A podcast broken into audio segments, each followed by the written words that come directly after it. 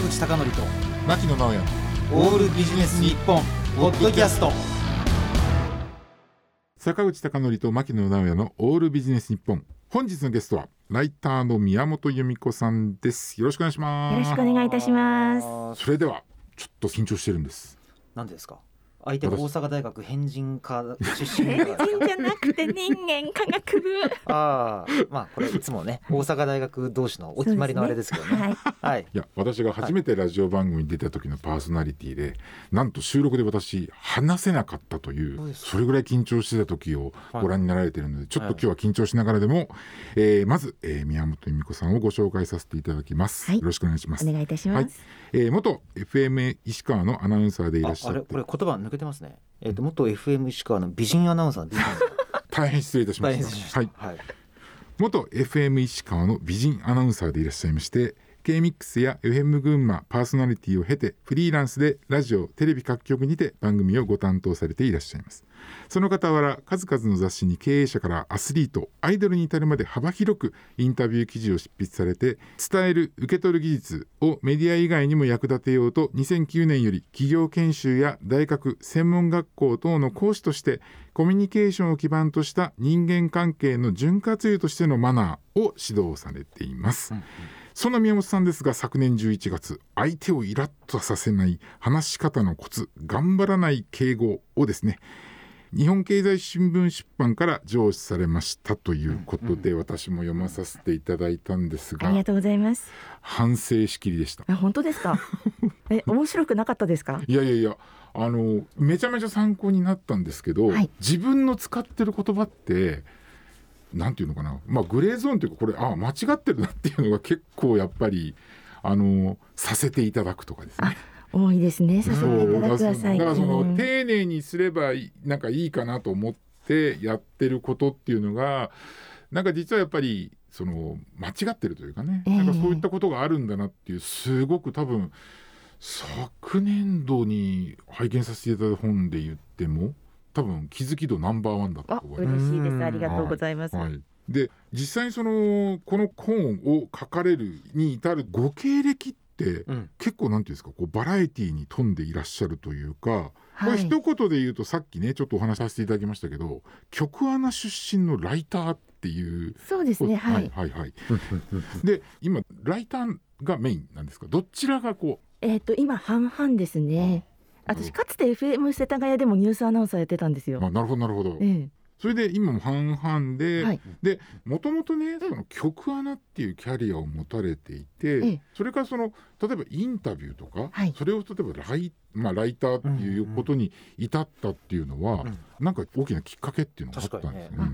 もう20年くらい前になりますけれども、はい。あの私静岡で曲アナをやっていたんですね。はいはい。でその時に午後の4時間のワイド番組ではい。ゲストコーナーが30分間はい。あるんですが、はい。それが1時から始まるのにゲストコーナー3時からなんですよ。はいはいはい。打ち合わせができないんです。あだから直接もう来ていただいてその場でパッと話をしてうん何かこう魅力を引き出してリスナーの方に伝えなければっていうところがうん。どうしても難しくって、はい。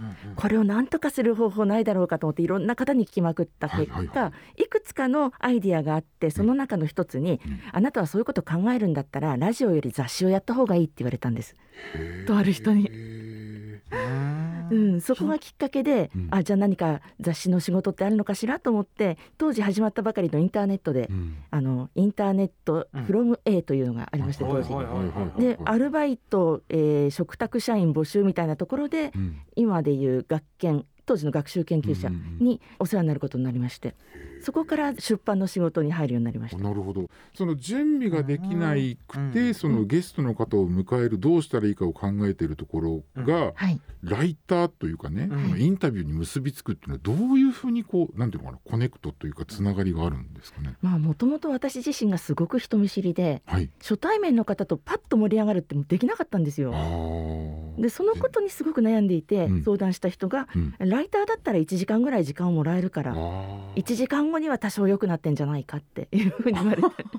あそうなんだと思ってそれからですね出版の仕事を探したのが。皆さんちなみにはい。ちょっとリスナーの方が想像できるように、その静岡の頃でパッとインタビューするっていうのはどういう職業の方々なんですか？ミュージシャンです。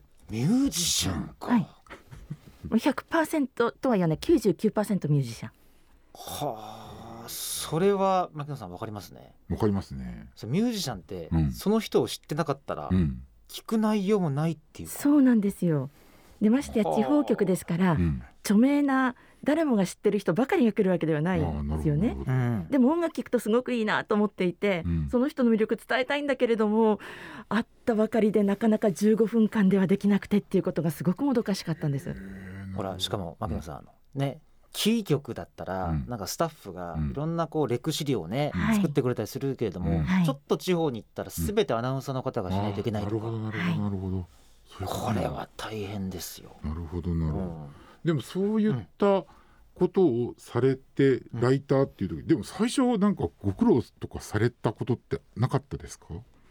それがビギナーズラックがあって、うんあ、そうなんだ。私ひょっとしたらインタビューやライターって向いてるかもしれないって思ったことがあってえ、どんなことなんです 本当に初めて。インタビューをしたのがゆらゆら帝国の坂本慎太郎さんだったんですよ。坂本さん？はい天才じゃないですか。はいあのもうライターって名乗りますけど初心者なんですよ。もううん本当に初めてで、うん。だけどいかにもライター風な立ち居振る舞いでインタビューをして帰ってであどうだったのかな今のダメだったのかなって思いながら帰り道編集の人と歩いてたら編集の方の携帯が鳴って、坂本さんのマネージャーの方から「今のライターさんよかったね」ってほ言ってもらえたんです。すごいなももうそれで私いけるんじゃないかって誤解をしました。いやいやいややいやいや。まあゆら亭ってね聞く人が聞いたらオルタナの、はい日本でいうと天才ですから、はいうんそうかそういうのがあったんですね。そういうきっかけってうんまあでもそれもねやっぱ巡り合わせですごくそうですね。運ですよはい。じゃあそういうことからあ自分ももしかしたらライターでいけるかもしれないっていうことで、いろんなこうあの、まあ、方にそのインタビューをする、でその例えばインタビューをするっていうことの時に例えば具体的にまあ多分あの一般のリスナーの方ってちょっとそこら辺わからないかもしれないですけど、具体的にどんな例えば準備っていうか、うん。をされるものなんですか、まずミュージシャンの場合ははい。できるだけ過去の音源は全部聞く。う。んうん、で当時だったらインターネットで記事を読むってことがほとんどできなかったのであの関する書籍を読んだり、はい、えー雑誌でインタビューが出ていたらそれをちょっと見てみたりということをしました。う。ん。まあ、何より音楽を聴くそれからライブを見ておくっていうのは大事かなと思いましたあーね。なるほどなるほどでそういったことをして、まあ、自分でその人のこううんアーティスト像みたいなのをこう作りながら、はい。まあ、そういうのを聞いてたりするとやっぱりその疑問に感じたりすることっていうのはなんかぶつけるとかそんな感じなんですそうですねはい。ね。あとは直前でっていうかその場でうん。相手のお話をよく聞くということ、あなるほどなるほどよくアンケート形式ではい、質問を作っていってしまう方多いと思うんですけれども、その方が安心ですか？らうん。すると思うんですけどね、うん。でもそれをすると相手がこう答えてくれたのにそれとちぐはぐな質問をしてしまうことって、ー。ありますよねはいはい、うんそれを私は避けたかったので、うん。まずは相手が何をおっしゃってるのかということをよく聞くようにしていました。だから、でも作っては置かれるんですよね、一応作ってはおきます。でも捨てます。そういうことですね、はい。ああなるほど。それはもう本当にうん。その通りです。でも音楽以外の方にもインタビューとかってされてきたんですよね、はい。例えば、しましたね。うん。あのお話しいただける限りで例えば今まで一番印象に残ってインタビューした方でね、印象に残った方ってまあみな皆さん印象に残ってらっしゃると思うんですけど、はい。何かこういうなんかエピソードがあったみたいなのってありますか、そうですね。あの経済界の方でいうととある大きな証券会社の会長さんにお話を聞いたことがありまして、はい。っていうのはその会社がいわゆるあのコーポレートアイデンティティ変更であの新しいキャッチフレーズを作りたいっていうことを代理店に頼まれてはい。でその代理店がリサーチのためにあ役員全部に話を聞けっていうふうにそういうオーダーが私にあったんですよ。そ。んなお仕事もあるん面ですね。白い。面白いですね、うん。役員の方全員に聞いたんですけどはい。いろんな銀行や証券会社が合併してできた大きな会社だったのではい、もう本当に出自によって考え方が様々なんですあね。あなるほどなるほど、そういった中でまとめている会長さんっていうのがうん。本当に一番穏やかでこれもちろん私に対してだけ対面的にそうしたんだと思うんですけれども、うん。本当に穏やかで人格者っていう感じがしましただからそういったイメージっていうのがやっぱりその体現されるような例えばそのコーポレートアイデンティティみたいなところができるといいですね。そうですね。はい。なるほどね。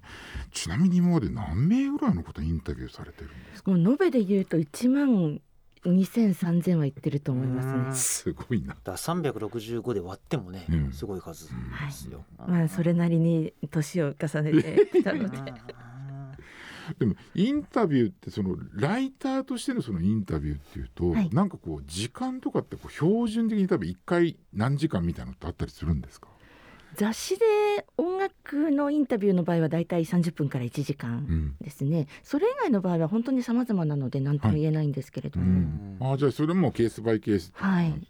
えそれでも1万2,000人ってことは1万2,000個ってすごいなこれ。それであの、まあ、そういってその例えばそのライターっていうお仕事をされている中で、はい。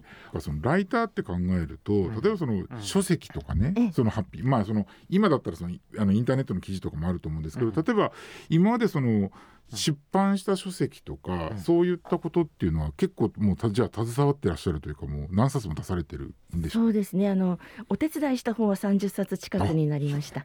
うんうんうん。すごいな。このお手伝いを始めた頃に、うんまた一つ私ひょっとしたらライターでやっていけるかもしれないと思った出来事があったんですよ。はいはいはいはい。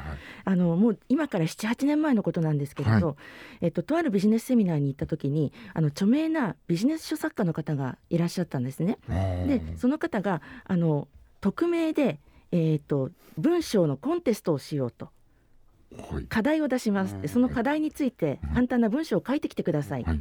でそれを匿名で全員で採点しましょう、はい。っていうようなことをやったんですね。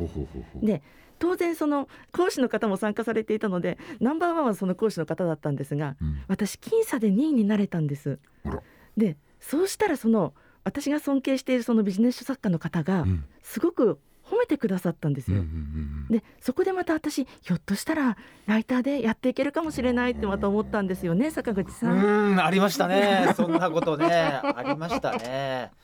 あの時ねかつあの名だたる編集者の方も来てましたもんね。出ましたね。ね。はい。でもさっきねうん。あのまあ徐々にここから今日のね本の説明になるかもしれませんけども、はいはいお手伝いって言葉さっき使えたでしょ、はいはいゴーストライターってさすがに使わない。ですねさすがにこれが言葉の使い方。ね。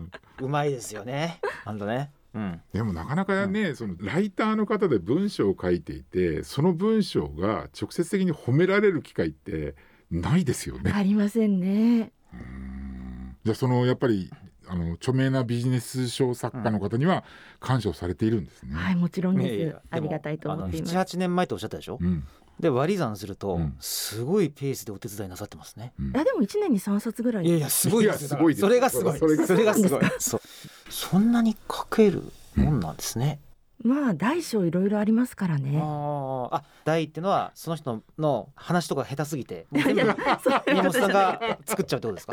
そうそういう本もかつてはありました。あった。あったんだ。あったけれど、ん。あの一冊のいわゆる単行本ばかりでなく、うん。電子書籍だったり、あるいは学習参考書の一部分だったりとかそういったものもありますので。ーなるほど。なるほど。そういったその書籍の出版に携わる中でその最新ビジネスマナーと今更聞けない仕事の超基本、うんうん朝日新聞出版さんから出された本が、これがもう、えー、と7本分の大ヒット。うん。ありがとうございます。ということで、そういったことででこれね、でももともとは例えば音楽であるとかはい。芸能とかね、そのまあアスリートっていうところのインタビューと、この、えー、とビジネスマナーとその仕事の長期本あのっていうのがこう、どういうふうにこうつながっていくんですかねここれもうあの裏の話しちゃっても大丈夫ですかね。ちろん。もともとはその本を私ライターとして引き受けた仕事だったんですよ。はいはいあー面白い話ですね、なるほど。別に著者の方がいいるはずだったんですね、うん。っていうか監修の方がいて、うん。でその代わりに私が書くというようなその名前が出るのは監修の方だけというつもりだったのが、はい。その監修の方とヘンプロと話がうまく合わなくなってしまってあちょっとじゃあこれやめますって降りられてしまって。全然マナーできてないじゃないですか その方はマナーの方じゃないの。仕事術の方なのああそうなんですか。はい。はいはで割り切りがすごく早くて降りられて でどうしようってなった時に編集の人が「あそういえば宮本さんって毎年新入社員研修やってますよね」って言われて、うん。私2009年からリクルートで新入社員研修をずっと担当してたものですから。リクルートでやってそれも素晴らしい、はい。うんで「はいそうです」あじゃあもう宮本さんの名前で出しましょうっていうことになってしまいまして。まさか私の名前で本が出るとはという感じでしたね。当時は。なるほど素晴らしい。それでマナー本ということでそのマナー本から今回ですね、はい。えー、と昨年にご出版された「相手をイラッとさせない話し方のコツ、はい。頑張らない敬語」ということをご出版されたということなんですけど、はい、坂口さんこれね、はい。本当に私はですね、うん。読んでもう困りました。あの反省という意味ですか？そうそうそうあーはいはいはいはい ダメじゃん俺と思いましたということであのなんなんですけども具体的にこれどんなあの、うん。ご本の内容になっていらっしゃるんですか、はい、簡単に言うと,、うん。えー、と難しく考えて敬語をわけのわからないように使うんだったら、うん。敬語なんてやめてしまいましょうと。あー逆説的でいいですね。はい。うん。うんそれよりは相手に対して敬意を表すっていうことをまあ。主眼に置いてうん。丁寧な態度丁寧な言葉遣いをしましょうというのがまず一つのポイント。なるほどでそのためにどうしたらいいかということで上下関係で言葉を考えるのをやめてしまって相手との距離感で考えた方が分かりやすいですねっていうことです。うんなるほど。私もね内容を拝見させてよあの読ませていただいている中ですごくやっぱり私に響いた言葉っていうのがその分かりやすい表現を使ってはい、相手に伝わりやすいように配慮することがねそれがやっぱ相手を敬うことにつながって、敬語につながるっていうところがあーやっぱ形じゃなくて心なんだなっていうことが、にすごいやっぱもう刺さりましたね。もう確かに確かに。ねあとそのやっぱりどうしても敬語っていうとなんかやっぱ上下ですよね。そうなんですね考え方がね。自分から上を見る人なのか、うん自分がへりくだって下に行くのかってどうしても上下で見ちゃいますよね。でも今の時代上下って言われてもっうんて思いませんか？おっしゃる通りおっしゃる通り、うんそれだからあれなんですねその内側と外側相手の距離感っていうことでやってらっしゃるんですね。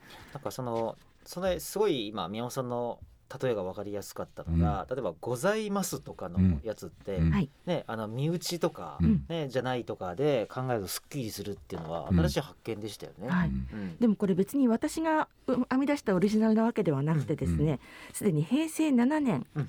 えー第20回国語審議会の報告で、うん。敬語の親祖の関係の重視っていうことを言われてるんです。うん親祖の関係どういうことかと親しいか親しくないかということですね。うんさまざまな上下関係による敬語の使い分けが弱まってうん代わりに相互の親祖の関係に基づいた敬語使用これが重視されるようになったということをすでに平成7年に言われているんですよ。なるほどなるほど。平成7年って今からもうそれこそ30年近く前ですね。はい、そうですねね。95年ですね。95年か。はい。